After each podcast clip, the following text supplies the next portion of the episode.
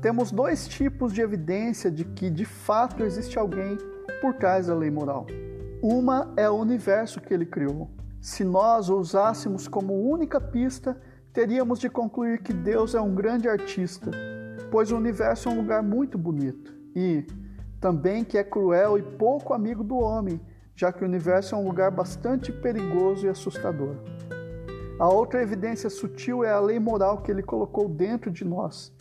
E essa evidência é maior do que a primeira, porque é uma informação interna. Você descobrirá mais sobre Deus observando a lei moral do que o universo em geral. Da mesma forma como você descobre mais sobre uma pessoa ouvindo o que ela diz do que observando a casa que ela está construindo.